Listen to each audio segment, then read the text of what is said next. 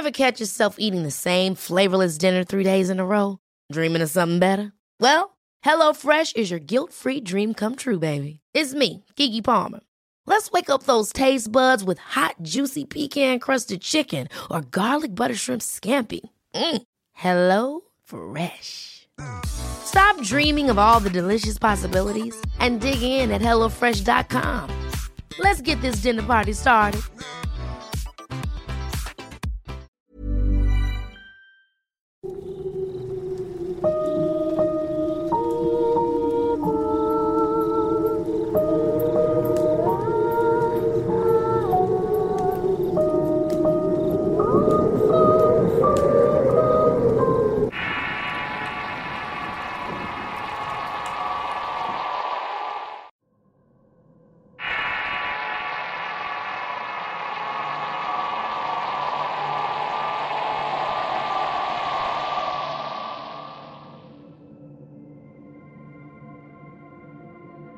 Es una ciudad ubicada en Guanajuato, México. Es muy hermosa y reconocida tanto por su rica cultura por su creencia en leyendas e historias de terror. Esta historia es una de esas que perduran en el tiempo al ser contadas de generación en generación. Este caso es algo que le ocurrió a mi bisabuela hace muchos años, en 1934 para ser exactos. Mi bisabuela se lo contó a mi abuela y ella a mi padre. Luego él me lo contó y ahora yo me encargaré de relatarle a todas las personas que pueda. Hasta cuando tenga mis propios hijos ellos también pueden hacerlo. De esta forma me aseguro que todos conozcan que hay cosas que aunque parecen mentiras o inventos, realmente son cosas que pueden ocurrir. Ella nació en el año de 1924. Para aquel tiempo ya había iniciado la guerra cristiana que duró de 1926 a 1929. Su historia comienza de forma triste ya que nunca llegó a conocer a su padre. Ese malvado hombre se aprovechó de las circunstancias de la guerra para abusar de mi adolescente tatarabuela, y por desgracia al tenerla la abandonó. Fue criada por una señora que la cogió y la crió con mucho amor, como si fuera su propia hija. Tiempo después ella creció.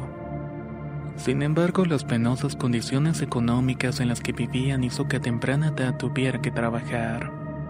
Apenas con 13 o 14 años de edad tenía que ir a vender pulque y aguamiel a un pueblo que quedaba algo lejos de la casa. Prácticamente se hacía una hora y media caminando.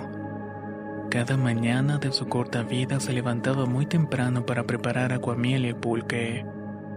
Cuando terminaba se alistaba y salía al pueblo vecino con su burro y dos perros para cumplir con su trabajo. A veces no vendía mucho, pero otros días le iba mejor y al terminar de vender toda la mercancía, tenía que volver a su casa y casi siempre era de noche, solamente iluminada con la luz de la luna. Por el sendero que recorría a diario se podía divisar a lo lejos una casa abandonada. Cada vez que ella la veía le parecía que era una casa algo aterradora. Todo gracias a un gran árbol abultado que tenía uno de los costados. En una oportunidad iba caminando tranquilamente mientras tarareaba una canción. Volteó para ver la casa tenebrosa y vio a través de una de las ventanas una intensa luz de color rojo. Ella se sorprendió mucho, ya que era una casa abandonada. Por mucho tiempo nadie había vivido allí así que le ganó la curiosidad de saber qué producía aquella luz tan resplandeciente.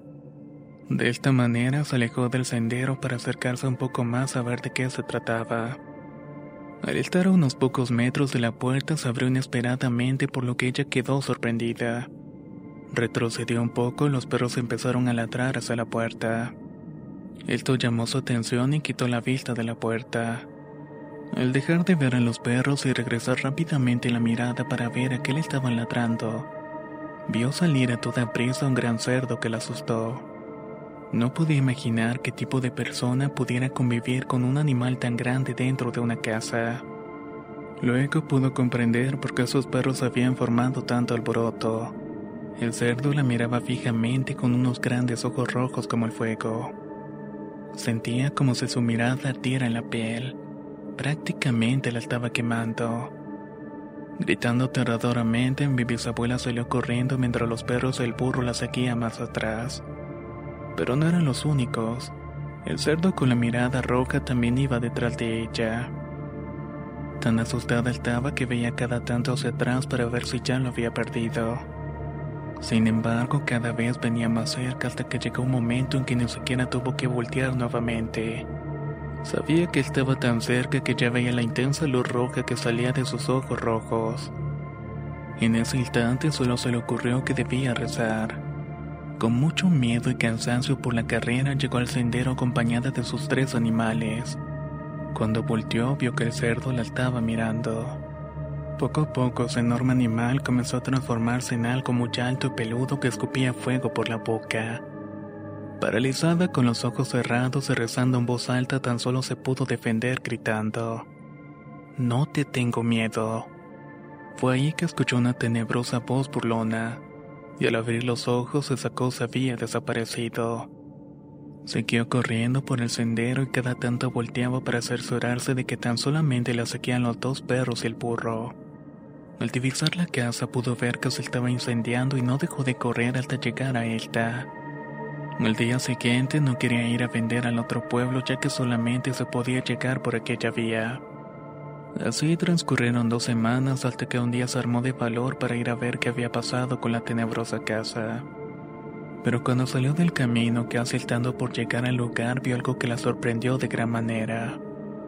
Por ninguna parte podía ver la casa y mucho menos el gran árbol abultado. No había signos de incendio y nunca supo qué era lo que había ocurrido. Pero cada vez que pasaba por ese sitio, los perros comenzaban a ladrar. Nunca supo el por qué ni qué había ocurrido realmente. Pero de que pasan ese tipo de cosas y pasan.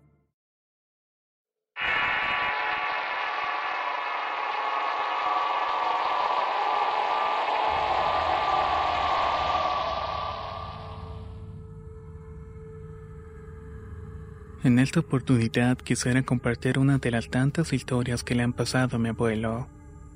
Esta en particular sucedió durante el año de 1989 en un pueblo llamado San José. Este pequeño lugar se encuentra a las orillas de la Sierra Madre Oriental del estado de Tamaulipas. Durante el tiempo de invierno, tanto mi abuelo como uno de sus primos tenían la costumbre de salir de cacería. Les gustaba ir a cazar venados y luego hacer tamales de carne para las posadas de diciembre. Una tarde de domingo en el invierno de aquel año, mi abuelo Ramiro se encontró con su primo Elías. Luego de saludarse tan afectuosamente como siempre, Elías le preguntó a su primo si ya era tiempo de ir a su acostumbrado viaje de cacería. Mi abuelo emocionado con la idea le respondió, Sí, Elías, ya tengo la escopeta y la 22 cargada para la noche en el cerro. Su primo Elías le respondió que pasaría por él como eso de las 6 de la tarde. Antes de despedirse, Elías le dijo a Ramiro que se podían ver en la esquina donde quedaba la casa de mis abuelos. Con la yegua lista para cabalgar a lo que mi abuelo tutando le respondió. Está bien, allá nos vemos. Posteriormente, mi abuela nos cuenta que esa noche mi abuelo no se sentía muy seguro de salir. Ella lo notaba como si estuviera algo inseguro, así que se le hizo saber a él porque le preguntó, Ramiro, ¿qué es lo que tienes? Estás muy raro. ¿Te sientes bien o qué pasa? Para esto mi abuelo le respondió, Sí, claro, estoy bien. Solamente siento como una especie de escalofrío muy gacho. Creo que me voy a enfermar. Pero ahí quedó el asunto y nada más. Como llevan a ser las seis de la tarde, mi abuelo se comenzó a listar para la noche de cacería. En ese momento empezó a refrescar bruscamente con un aire muy gélido, por lo que se abrigó bien y alistó tanto su escopeta como la 22. Luego salió a la esquina acordada para encontrarse con su primo Elías. Cuando llegó su primo y tomaron caminos del cerro, Elías también notó algo extraño a mi abuelo pero no quiso preguntarle nada porque pensó que probablemente estaría enojado con mi abuela, por lo que ambos iban más callados que de costumbre. Solo iban montando sus yeguas mirándose el uno con el otro. Cuanto más avanzaban se miraban más hasta que mi abuelo no pudo aguantar y le preguntó a Elías, Elías, ¿tú no sientes nada raro? Su primo le respondió que no y más te vale que no te me rejuntes. Con una gran risotada se rompió el hielo y mi abuelo le contestó. Qué tonto eres, ¿cómo se te ocurre todo eso? Pero hablando ahora en serio, ¿sabes? Es que tengo una sensación muy fea. Es como si presintiera que va a pasar algo malo. Elías sorprendido le respondió. Pues fíjate que sí, ¿para qué te miento? Desde que salí la yegua también se puso muy rara y pesada. Es como si estuviera forzada a venir. En lo que mi abuelo respondió, pues Dios dirá, si nos pasa algo, Él nos va a ayudar. Casi terminando de oscurecer, encendieron el candil y con él pudieron alumbrar una gran distancia. Ellos solo buscaban dónde brillaran los ojos de algún venado entre las ramas, ya que por ahí debería estar escondido algún animal. Fueron pasando las horas y no llegaron a encontrar ni siquiera uno. Ya llegada a las once de la noche, mi abuelo le dice a su primo, Elías, qué raro. Siempre nos encontramos una cualquier cantidad de venados y ahora no hemos visto ni siquiera uno. Sí, Ramiro, siempre hay venados, pero ahora no se ve ninguno. De paso, a mí ahora se me quiere aflojar la panza. Mi abuelo riendo reventar le señala la mochila y le dice que con los cartuchos también llevaba algo de papel. Agarra tantito rollo y trata de hacer del baño. A lo que Elías le respondió, Pues va, ahorita regreso. Mi abuelo se quedó esperando y alumbrando con el candil esperando tener suerte para ver si se topaba con algún venado. Por fin a lo lejos mi abuelo pudo divisar el brillo de unos ojos, pero de inmediato habló en voz alta y dijo, ¿Qué demonios es eso? Restregándose los ojos dijo, No puede ser. ¿Un venado con los ojos rojos? No me lo creo. Debe ser más bien que el brillo de los ojos cambia de color con el ángulo del candil. En ese momento llegó Elías y le hizo señas para que mirara lo que creía que era el brillo distorsionado de los ojos de un venado. ¿Qué viste, Ramiro? Le susurré Elías a mi abuelo y le respondió que creía haber visto un venado. Pero tiene los ojos rojos y se ve muy raro. A esto mi primo le contesta. Mmm, Deja ver que le dispare. Toma el candil para verlo, mi abuelo haciendo caso a lo que solicita, Elías levanta el candil y alumbró el lugar donde estaba aquel animal. De inmediato la escopeta del primo sonó fuertemente. Mi abuelo enseguida volvió a iluminar la zona, pero impactado se dio cuenta que los ojos rojos se mantenían en el mismo sitio. Ahí siguen los ojos rojos, no se mueven para nada. No le pegaste, Elías. A ver, Préstame la escopeta. Lo que Elías asiente y le pasa el arma.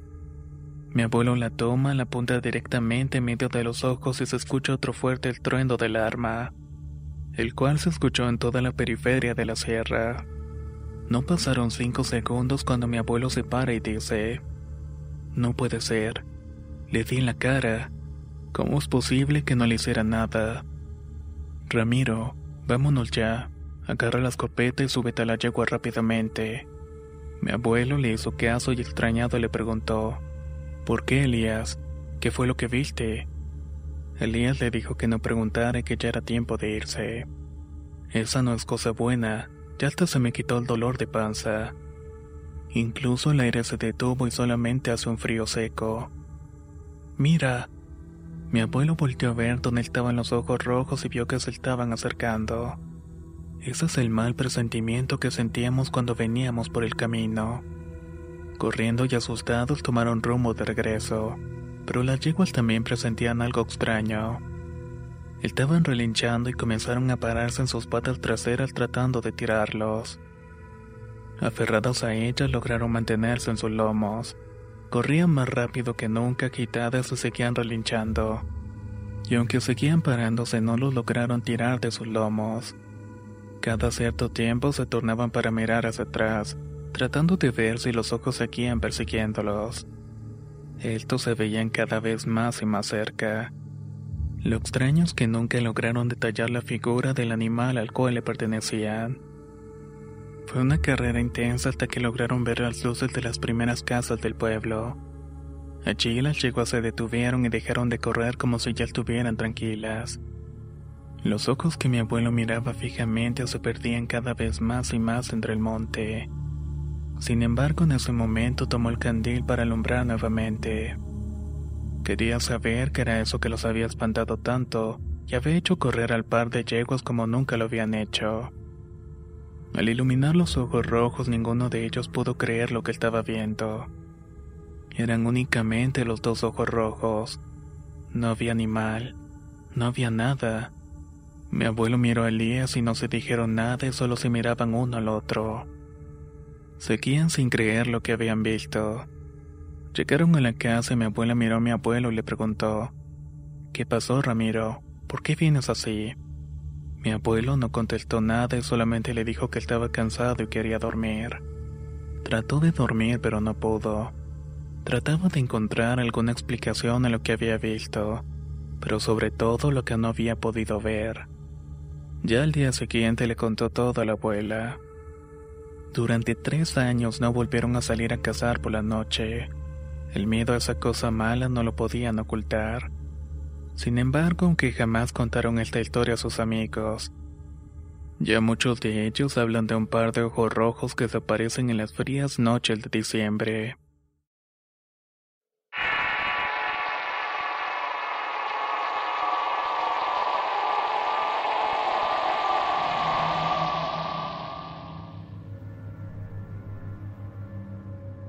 Tengo dos relatos que me gustaría compartir. Ambas son anécdotas que le ocurrieron a mi abuelo por parte de mi mamá. Él es de Hidalgo, pero no sé bien de qué parte. Pero por lo que me cuenta mi mamá vivía por unos cerros. Desde que era apenas un niño, su madre lo dejó con sus abuelos, ya que ella se había ido a trabajar para la capital. Para aquel momento, la abuela de mi abuelo se iba a vender al mercado mientras que él se quedaba en su casa a cuidar a todos los animales. Tenían de todo, pollos, puercos, pero más que todo perros. Luego por las noches o casi anocheciendo mi abuelo iba por su abuelita a la parada del camión. Así le ayudaba a cargar todas las cosas que traía. Por supuesto que para esto siempre se llevaba todos los perros para que no le pasara nada. Sobre todo en aquellos tiempos por los coyotes que abundaban por esos cerros. En una oportunidad, su abuela llegó un poco más temprano y decidió hacerle una comida especial a su familia. Mientras tanto, mi abuelito se puso a jugar con los perros, pero se recordó algo que le había dicho a su abuelo. Le dijo que si se ponía las lacañas de los perros en los ojos podría ver lo que ningún humano podía ver, como fantasmas o otras cosas extrañas. Como cualquier niño pequeño era muy curioso y quería verificar si eso era cierto. Se le hizo fácil y a modo de juego puso la laqueña de los perros en sus ojos. Rápidamente pudo salir de su duda. Apenas levantó la mirada pudo ver a varias personas paradas enfrente de él con la cabeza agachada. Se paralizó del miedo, pero por fortuna para él llegó su abuelita cuando vio que estaba todo blanco. Solo emitía pequeños sonidos, pero nada que pudiera darle a entender qué era lo que le pasaba. Cuando su abuela lo movió por un brazo fue que mi abuelito por fin pudo reaccionar. Ya más calmado le contó bien las cosas y ella solamente le dijo, Niño travieso, bien sabes que no debes jugar con esas cosas. A lo que él respondió, Eso no fue lo que me espantó, abuela. Había y otra cosa conmigo y no era humano un espíritu. Tenía un gran tamaño y era más alto que cualquier persona que conociera. También era muy flaco y estaba de pie detrás de las otras personas. Mi abuelo no recuerda mucho después de eso, pero de todas formas juró no volver a hacerlo nunca más. El segundo relato es de cuando mi madre tenía más o menos unos 10 años. Para esa época mi abuelo trabajaba como maestro albañil en Aucalpan. Dice que le tocó participar en la construcción del Estadio Azteca. Él cuenta que como era una construcción grande les pagaban por lo que hicieran en su turno. Todo estaba marchando muy bien al comenzar con la cimentación. Pero eso fue hasta que les tocó empezar con las paredes. Generalmente él llegaba a su trabajo a las 7 de la mañana y salía como a las 5 o las 6 de la tarde. Por lo que llegaba tarde en la casa muy cansado. Solo quería llegar a bañarse, a comer y a dormir. Durante una semana entera, cuando él y su grupo de trabajo llegaba a la obra, se comenzaron a dar cuenta que siempre les faltaba material. Por lo que decidieron guardar bien cada una de las cosas. Así podrían evitar que se las robaran. Pero pronto pasaron cosas más fuertes.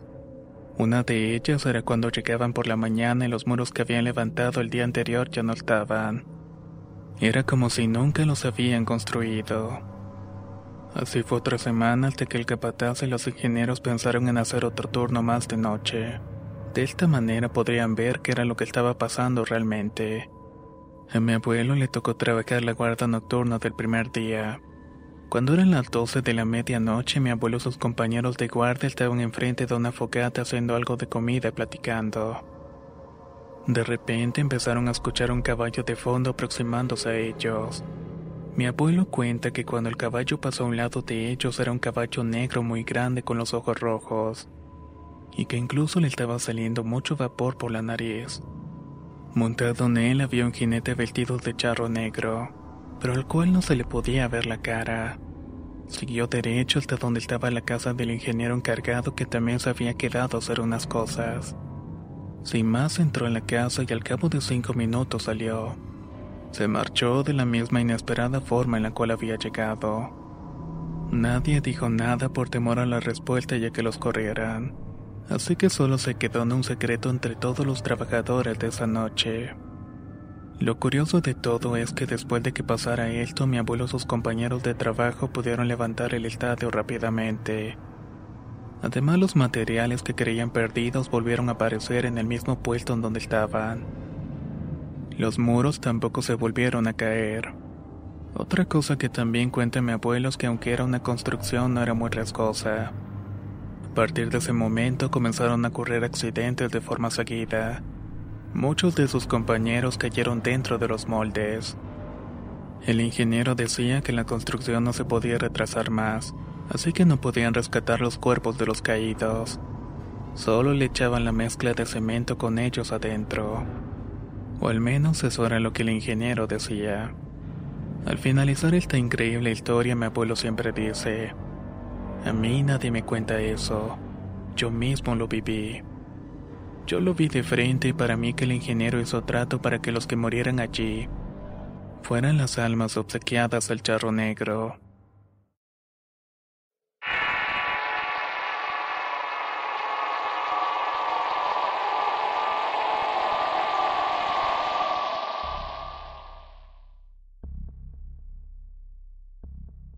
Mi nombre es Alondra Ibarra y estoy por relatar una anécdota que me contó mi madre. Ella se llama Verónica y es de un pueblo llamado El Puerto en Jalisco, México. Esta historia sucedió mientras corría el año de 1985. Le pasó a uno de mis tíos a quien llamaré por su segundo nombre, Nepomuceno, esto para respetar su anonimato. Todo empieza un día cuando mi joven tío quería ir a una fiesta que iban a hacer unos amigos. Así que le pidió permiso a sus padres para poder asistir. Como la fiesta era tarde por la noche, mis abuelos no le dieron el permiso que él quería, pero no se conformó con esta respuesta.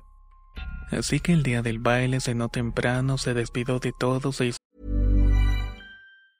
If you thought the only way to get a more defined jawline with natural looking results was through surgery, think again. Juvederm Volux XC is a non surgical injectable gel filler that improves moderate to severe loss of jawline definition and can help you achieve natural looking results with little downtime. Even better, this improved definition lasts up to one year with optimal treatment. No maintenance required. Improve jawline definition for a smooth, sculpted look with Juvederm Volux XC. For important safety information and to find a licensed specialist, visit juvederm.com. That's J U V E D E R M.com. Not for people with severe allergic reactions, allergies to lidocaine, or the proteins used in Juvederm. Common side effects include injection site redness, swelling, pain, tenderness, firmness, lumps, bumps, bruising, discoloration, or itching. There's a risk of unintentional injection into a blood vessel, which can cause vision abnormalities, blindness, stroke, temporary scabs, or scarring. Talk to a licensed specialist to find out if it's right for you. Ever catch yourself eating the same flavorless dinner three days in a row?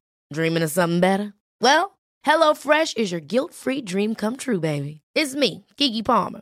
Let's wake up those taste buds with hot, juicy pecan crusted chicken or garlic butter shrimp scampi. Mm. Hello Fresh. Stop dreaming of all the delicious possibilities and dig in at HelloFresh.com. Let's get this dinner party started.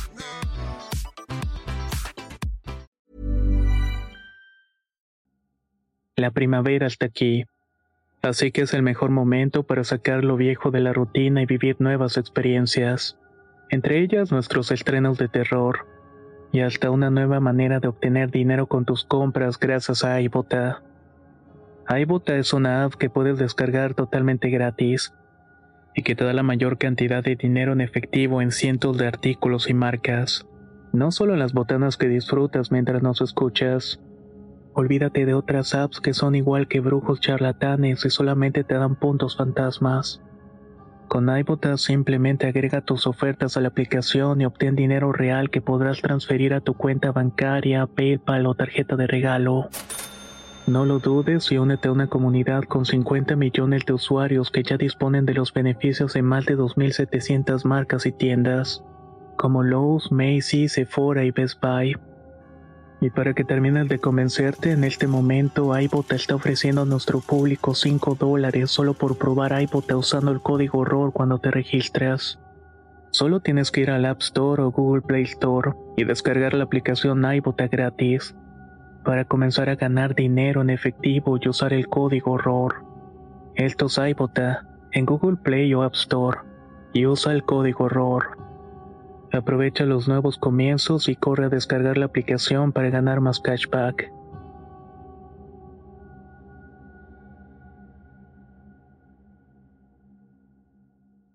Como si se iba a ir a dormir a su recámara. Cuando supo que ya estaban todos dormidos en la casa, salió sigilosamente de ella. Sin embargo, lo hizo por el corral en donde estaban las vacas, y como estaba corriendo las asustó por lo que comenzaron a mugir y despertaron a mi abuela. Mi abuela se asomó por la ventana de su cuarto para ver qué era lo que le estaba ocurriendo a los animales. De pronto vio a su rebelde hijo Nepomuceno corriendo. Como ya estaba tan lejos que ni despertando al abuelo lo iban a poder alcanzar, mi abuela indignada lo único que pudo hacer fue gritarle improperios. Lo insultó y le prometió un buen castigo cuando regresara a la casa. Total que esa fiesta no iba a durar más que algunas horas. Mi tío de verdad disfrutó la fiesta. Habló con sus amigos, se rió, cantó y bailó. Pero lo que más le gustó en ese momento fue la linda chica que conoció. Era la chica de sus sueños. Alta, esbelta, con cabellera negra era una muchacha bastante agradable y dulce.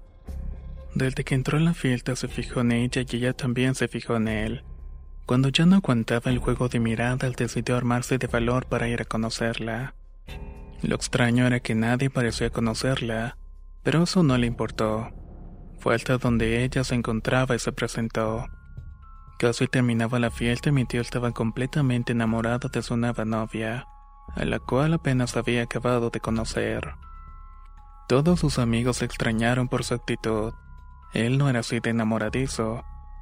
Y ya estaban hablando de que no regresaría esa noche a su casa, sino que se iría a pasar la noche en la casa de ella. Ninguno le advirtió nada y total, ya era mayor y debería saber lo que estaba haciendo. Luego de despedirse de todos, mi tío salió de la fiesta acompañado por su nueva novia. Ella vivía con su familia, pero tal parece que habían salido de viaje. Ambos caminaron por un buen tiempo, pero Nepomuceno estaba embelesado y no se percataba de ello. Era un camino largo entre nopales hasta que llegaron a su destino. A él extrañó no ver ventanas ni puertas en la casa, pero deberían estar en la parte trasera, pensó él. La chica tomó a Nepomuceno de la mano mientras se miraban y se besaban, y poco a poco iban caminando hacia la casa cuando de repente le advierte que estaba en una sala oscura, sucia, llena de polvo, tierra y telarañas. ¿Cómo es posible que estemos dentro sin atravesar una puerta? Pero ella, ya sin ropa, le dijo que ambos habían atravesado juntos la pared. Con ella no necesitaba nada más. De inmediato una inmensa lengua negra salió de la boca de ella con ánimo de iniciar una extraña relación con el pobre tío.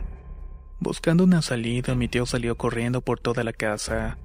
Sin embargo, lo único que logró fue cansarse y tumbarse en el piso lleno de tierra. Lo último que recuerda es que la hermosa chica de la cual estaba locamente enamorado se había convertido en una cosa. Tenía patas de cabra, cuerpo de toro y cara de caballo. Su voz era como la combinación de varias voces graves y agudas. De la chica que acababa de conocer no quedaba nada. En ese momento escuchó que le decía, No te vas a escapar de mí. Y en ese momento se desmayó. Mi tío apareció dos días después cerca de unos nopales. Tenía el cuerpo dolorido y muchos moretones arañazos. Todos pensaron que lo habían atracado cuando regresaba de la fiesta. Fue por esto que los abuelos decidieron no castigarlo. Ya había obtenido una fuerte represalia a su desobediencia. Luego por la tarde algunos vecinos se acercaron a llevar sopa y algunas infusiones para que el tío mejorara más rápido. Uno de ellos llevó la nueva curandera del pueblo. Ella lo revisaría y lo tendería lo mejor posible. Recién había llegado al pueblo y era tal cual como en sus sueños. Alta, esbelta, con una cabellera larga y negra. Era una muchacha muy dulce y agradable. Pero cuando el tío Nepomuceno la vio, salió corriendo y nunca más regresó al pueblo.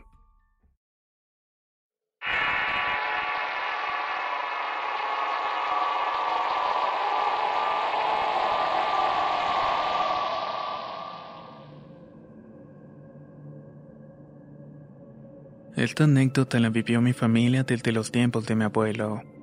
Todo comenzó cuando él era joven y todavía vivía en el campo. Él cuenta que unos amigos lo habían invitado a una fiesta por la noche, pero le dijo que no sabía si podía ir ya que le iban a hacer en un pueblo que quedaba muy lejos de su casa. Eran como las 8 de la noche cuando mi abuelo decidió que dejaría la pereza a un lado. Comenzó a arreglarse y cuando estuvo listo tomó su caballo. Se subió y comenzó su viaje hacia el pueblo donde se iba a dar la fiesta. Quizás porque debían haber bebido mucho más licor que el abuelo. Pero llegó un momento en el que todos estaban tan borrachos que ya no les pareció tan divertido estar allí. Así que los dejó en ese lugar. Aunque a esa hora de la noche el camino era oscuro y solitario, mi abuelo decidió que regresaría para su casa. Ninguno de sus amigos estaba en condiciones de realizar el viaje sin caerse del caballo. Repentinamente, cuando iba a la mitad del camino, escuchó fuertes extraños ruidos cerca de él. En varias ocasiones hacía que su caballo se detuviera y regresara para ver hacia todas partes. Trataba de encontrar qué persona o animal lo estaba produciendo, pero en ningún momento pudo ver nada diferente. Así que simplemente continuó con su camino. Al poco tiempo notó que su caballo ya no iba tan rápido. No podía estar tan cansado ya que apenas había recorrido la mitad del camino, por lo que se preocupó y trató de no exigirle demasiado. De pronto algo raro pasó y mi abuelo tuvo que aferrarse fuertemente para evitar una mortal caída, ya que el caballo relinchó desesperadamente mientras saltaba en sus dos patas traseras. E inmediatamente algo lo asustó y comenzó a correr despavorido. Pareciera que estuviera huyendo de eso. Mi abuelo asustado trataba de mantener la calma y de entender lo que estaba ocurriendo. En eso pudo observar que de la boca del caballo brotaba una especie de espuma blanca y espesa. ¿Sería que lo habría atacado una serpiente? se preguntó. Pronto se dio cuenta que estaba equivocado. Mientras el caballo seguía corriendo sin parar y se aferraba para evitar una caída, sintió una fuerte y caliente respiración en su espalda. Apenas volteó, sintió un putrefacto odor insoportable. Estuvo cerca de vomitar, pero resistió. En ese momento, antes de enfermarse, era más importante e imperativo escapar de lo que recién había visto. Cuando lo vio, intentaba subirse al caballo en marcha. Mi abuelo dice que vio al diablo, que según era un ser rojo con la cabeza como de una serpiente. Tenía dos cuernos y aunque tenía el cuerpo como una persona, también tenía las piernas como las de una cabra. Tenía alas pero estaban como marchitas o quemadas. Y no solamente olía como podrido, sino también olía a azufre. Mi abuelo me contaba que César le dijo que se lo llevaría con él, pero fue muy valiente y le gritó que eso nunca pasaría. Tú nunca me vas a llevar. Y en el justo instante de terminar la frase el diablo se desvaneció en una especie de neblina negra y rojiza. El caballo se detuvo y parecía que ya no podía andar del cansancio. Como mi abuelo estaba aturdido, aprovechó para sentarse en el camino a pensar lo que le había sucedido. Pero por más que lo hizo, no logró entender qué fue lo que le pasó. Así que después de una hora varado en el camino, volvió a subir a su caballo y se fue a su casa. Al día siguiente le contó esta historia a una señora que se limpias. Ella lo atendió y le dijo que aunque el diablo no se lo había llevado, su segunda generación vería cosas horribles. Es por eso que cuando estábamos pequeños, mi abuelo siempre nos reunía a mis primos y a mis hermanos para contarnos esta anécdota. Ustedes verán cosas horribles. Nos decía y nosotros lo escuchábamos pero no le creíamos mucho. Eso fue hasta que un día en el que ya éramos más grandes nos reunimos. Mi primo menor nos contó que había un señor alto y sin rostro, el cual estaba llamando por las noches para que saliera a la calle. Luego otro de mis primos también se animó a contar que podía ver a un niño que en las noches se sentaba en una silla al lado de su cama. La primera vez que lo vio pensó que era su hermano, pero al girar su cabeza se dio cuenta de que el niño no tenía ni boca ni uno de sus brazos. Mis tíos se cambiaron de casa, pero uno de ellos decía que ahora cada noche veía un gato sin ojos. Siempre estaba mirándolo por la ventana, hasta que en una de las noches le habló y le dijo que fuera a la azotea. Cuando mi primo nos contó eso mis tíos, ellos lo llevaron a varios psicólogos y psiquiatras. Comenzaron a medicarlo y todos pensaban que tenía problemas psicológicos, pero las apariciones no paraban. Así que lo llevaron con una vecina para que hiciera una limpia. Esta señora le dio algo de beber y nos contó que nunca más volvió a ver nada de eso. Yo pensaba que eran cosas inventadas por mis primos para asustarnos pero al cabo de unas semanas también me sucedió a mí.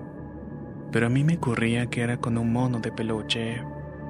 Yo podía hablar con él hasta que desapareció misteriosamente. Después de unos años supe que era un duende porque lo volví a ver. Cuando lo vi me invitó a subir a la azotea. Le hice caso pero algo me dijo que era mejor no hacerlo. Apenas llegué al último piso comencé a ver demasiados de estos seres, así que regresé corriendo para la casa.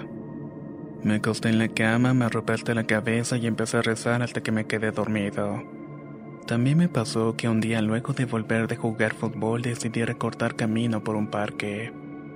Quería llegar lo antes posible a mi casa ya que tenía mucha hambre. Así que escalé las rejas y cuando iba por medio camino me empezó a seguir una criatura. Esta cosa era alta, de color negro y tenía unos brazos muy largos, tanto que llegaban al suelo.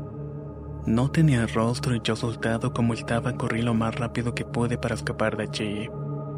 Cuando al fin salí giré la cabeza para ver en el parque y vi que no solamente era uno, sino que eran muchos de estos. Y aunque no tenían rostro yo sabía que todos me estaban mirando fijamente. Algunos saltaban sobre los árboles y otros en las rejas. Corrí aún más rápido para la casa, pero lo peor que me pudo haber pasado fue a verme y a dormir inmediatamente. Esa noche en un sueño pude ver una sombra que se subía a un auto con mi abuela y que ella no regresaba nunca más. El día siguiente, loco de llegar del colegio, mi madre y mi padre me dijeron que la noche anterior mi abuela había tenido un accidente en el coche y que lamentablemente había fallecido por la mañana mientras yo estaba estudiando. El año siguiente mi abuelo se enfermó y fue al hospital. Cuando lo visitamos me contó que veía una sombra. Lo veía con unos ojos rojos y él sabía que ya lo iban a ir a buscar. Yo lo tranquilicé y le dije que eso no era así, y que en el hospital cuidarían bien de él. Pero esa noche tuve otro de mis fatídicos sueños. Esa noche mientras dormía pude ver esa sombra de la cual hablaba mi abuelo. Estaba sentada junto a él y al día siguiente al despertar mis padres me dicen que mi abuelo había fallecido. Hace poco, más de tres semanas, desperté como a las 3 de la madrugada. Empecé a ver unos videos de terror y ni siquiera me di cuenta en qué momento me quedé dormido. Fue ahí cuando sufrí la parálisis del sueño. Pero en esta oportunidad me pude ver a mí mismo mientras estaba durmiendo. A mi lado estaba el diablo tal y como me lo había descrito mi abuelo.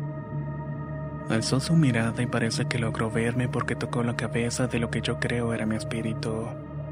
Luego de esto desapareció. Al día siguiente amanecí con una fiebre muy alta y un intenso dolor de cabeza. Hoy estaban de visita mis tíos y ellos nos contaron que mi prima menor le dice que todas las noches antes de dormir puede ver a un cuervo rojo y sin un ojo. También contaron que a veces la han visto hablar sola. Ellos le preguntan con quién está hablando y le responde que lo está haciendo con la abuela y el abuelo. Ambos le dicen que deben decirle a todos sus primos que se deben cuidar, ya que lo que dijo esa señora aquel día mi abuelo es verdad y el diablo los está buscando para llevárselos.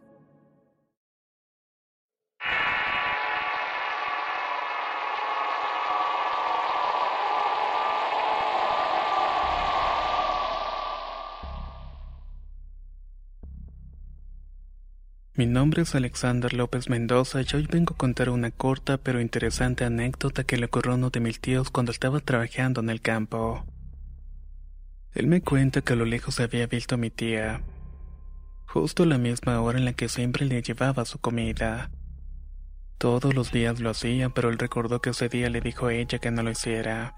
No era necesario ya que él saldría más temprano de la faena.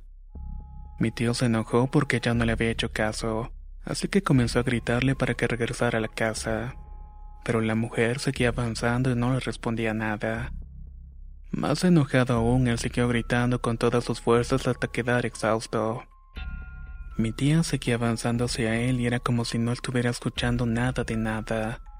Llegó un momento que se le hizo raro que ella siguiera caminando y no lo entendiera. Pero como ya estaba más cerca, decidió seguir trabajando y esperar para comer e irse juntos. Estaba recogiendo las herramientas y metiéndolas en la mochila cuando sintió un frío helado que le recorrió todo el cuerpo. Pensó que podía estar por tener un resfriado, pero cuando terminó de guardar sus cosas, levantó la cara y se dio cuenta de que esa no era la razón. Al frente estaba la mujer, pero ya no tenía los mismos rasgos de mi tía. Era una mujer vestida de blanco con la cabeza cubierta de pelo. En lugar de estar de pie en el piso, estaba flotando en el aire. Al darse cuenta de lo normal de la situación, dio un salto hacia atrás, pero tomó valor para decirle groserías.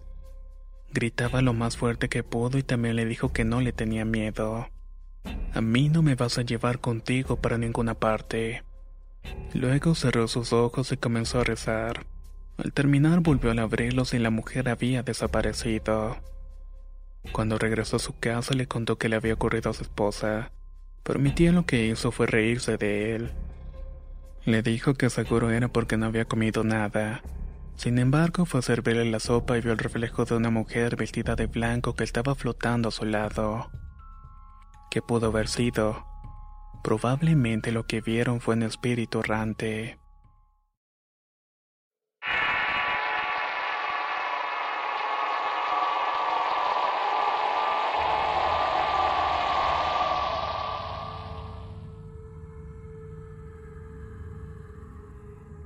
Esta anécdota que estoy por relatar le ocurrió a mi abuelo mientras transcurría el año de 1985.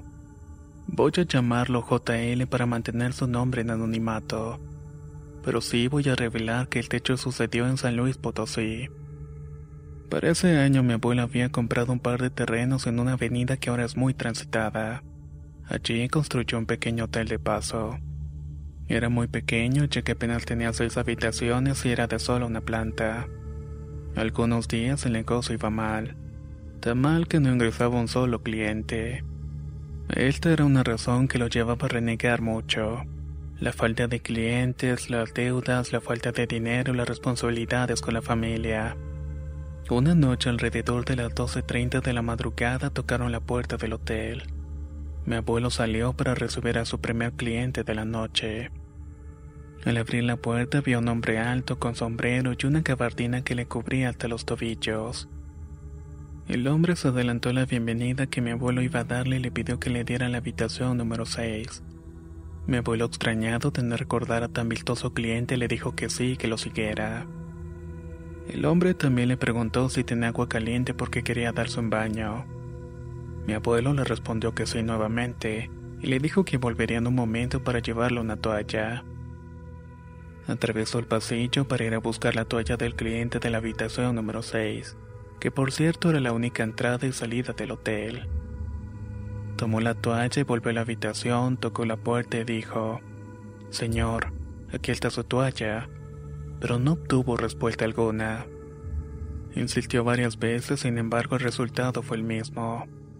Pensó que tal vez el señor ya estaba dentro del baño, por lo que notificó que iba a abrir la puerta y se anunció dentro del cuarto y colocó la toalla en la cama. Antes de salir se acercó al baño y le volvió a repetir, Señor, ya le dejé su toalla en la cama. Pero se extrañó de que no hubiera ruido alguno. Además las luces del cuarto estaban apagadas. Salió al pasillo pensando que tal vez se trataba de un ladrón. Corrió hacia donde estaba la caja con el dinero, pero no habían robado nada. Pensó además que de haber salido de la habitación él lo habría visto. Luego se asomó a la calle y no vio a nadie. Ni siquiera estaban pasando carros por el lugar. Mi abuelo para ese momento ya estaba muy desconcertado. Volvió a la habitación pensando que tal vez su ensueño se sentó en la esquina de la cama pero de pronto tuvo una sensación que lo obligó a voltear hacia el buró. Entonces allí al lado de la lámpara estaba un hermoso reloj de oro. Rápidamente se levantó de la cama y lo tomó. Lo observó detenidamente y regresó corriendo por el pasillo hasta llegar a la calle. Ahora estaba seguro que se lo había visto. Tenía la esperanza de que el señor estuviera cerca. Probablemente no le gustó el hotel, pero debía regresar por su reloj. Volvió a salir para buscarlo, pero en esta oportunidad tampoco tuvo éxito. Entró al hotel aún más extrañado de lo que había pasado. Volvió a ver el reloj y vio algo que no había notado antes. En la tapa en donde van las baterías tenía grabados dos números. 1942. Casualmente el año en que mi abuelo había nacido. El otro número era el 2019. Esa noche no le pasó nada bien. No podía quedarse con algo tan valioso que no fuera de él. Decidió que por la mañana llevaría ese reloj al banco y lo guardaría en una caja de seguridad. Así lo mantendría resguardado y lo devolvería en el caso en el que el dueño regresara para reclamarlo. Pasaron unos días, así como por arte de magia los clientes empezaron a llegar.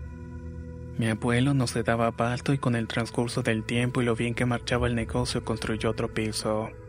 Luego otro y así hasta tener un hotel de lujo con cuatro pisos. Siguió comprando más terrenos y construyó una pequeña cadena de hoteles. Nunca olvidó al señor que olvidó su reloj. Jamás supo nada de él. Pero lo que sí sabía es que quien haya sido, su visita durante esa noche cambió su situación económica y su vida por completo. Mi abuelo murió en abril del 2019. Nunca supimos en dónde guardaba el reloj o si la historia era cierta. Pero nuestra duda se despejó el día que su abogado leyó el testamento. En él indicó el banco y el número de la caja de seguridad de donde estaba. Pero sus instrucciones eran que solamente podía verlo mi padre. Y solamente él podía sacarlo del banco para entregarlo al dueño. Luego de verificar la existencia del reloj, mi padre salió del banco. Estaba pálido como una hoja de papel. Cuando se decidió hablar me contó que el reloj no tenía dos números grabados, tenía seis parejas de ellos. 1942-2019, 1969 y 2027, y el último año marcaba 2000 y 2019. Casualmente los dos primeros números corresponden con el año de nacimiento y fallecimiento de mi abuelo. Mi papá nació en 1969 y yo en el año 2000. No quiero pensar que mi padre vaya a morir en el año 2027. Y ruego que a mí no me toque tan pronto. A los pocos que le hemos contado esta historia les parece que fue el diablo. Cansado de escucharlo renegar, le dejo ese regalo como una especie de pacto. Lo que aún no sabemos es con qué, cómo, con quién se los va a cobrar.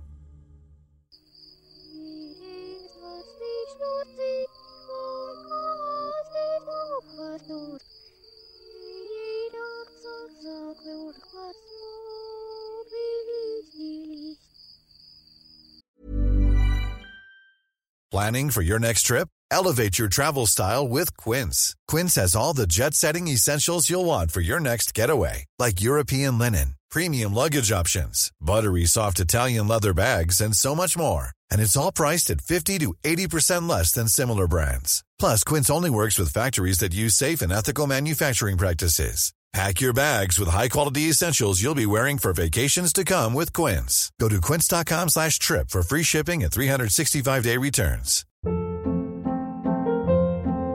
Hold up. What was that? Boring. No flavor. That was as bad as those leftovers you ate all week. Kiki Palmer here, and it's time to say hello to something fresh and guilt-free. Hello Fresh. Jazz up dinner with pecan-crusted chicken or garlic butter shrimp scampi. Now that's music to my mouth. Hello Fresh. Let's get this dinner party started. Discover all the delicious possibilities at hellofresh.com.